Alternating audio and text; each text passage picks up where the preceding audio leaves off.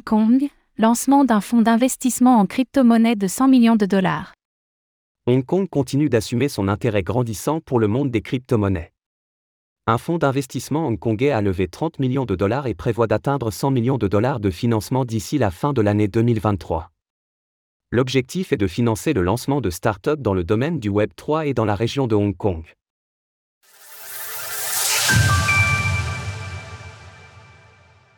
Un nouveau fonds hongkongais. Baptisé Prodigital Future, ce fonds d'investissement a pour ambition de financer le lancement de start-up dans le domaine du Web 3, plus particulièrement dans la région de Hong Kong. Cette information a été rapportée par Bloomberg dans un récent rapport publié le 30 mars on apprend qu'à la tête de ce fonds se trouve Ben Ng, de la firme hongkongaise SF Partners et Kurt Shi, un investisseur chinois.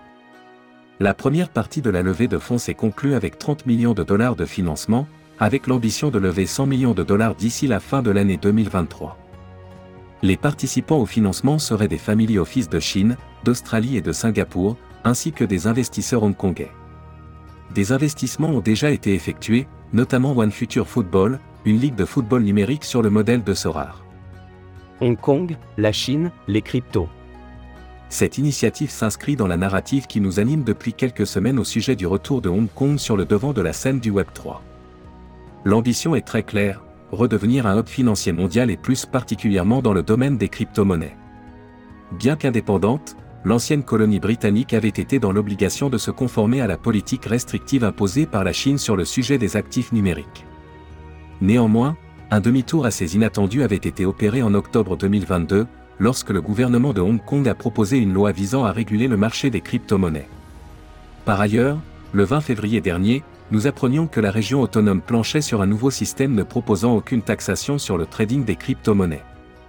Comme nous l'expliquions précédemment dans un dossier publié sur Cryptost, les initiatives de Hong Kong pour sa réouverture au monde des crypto-monnaies se sont toujours accompagnées d'une présence d'un représentant chinois.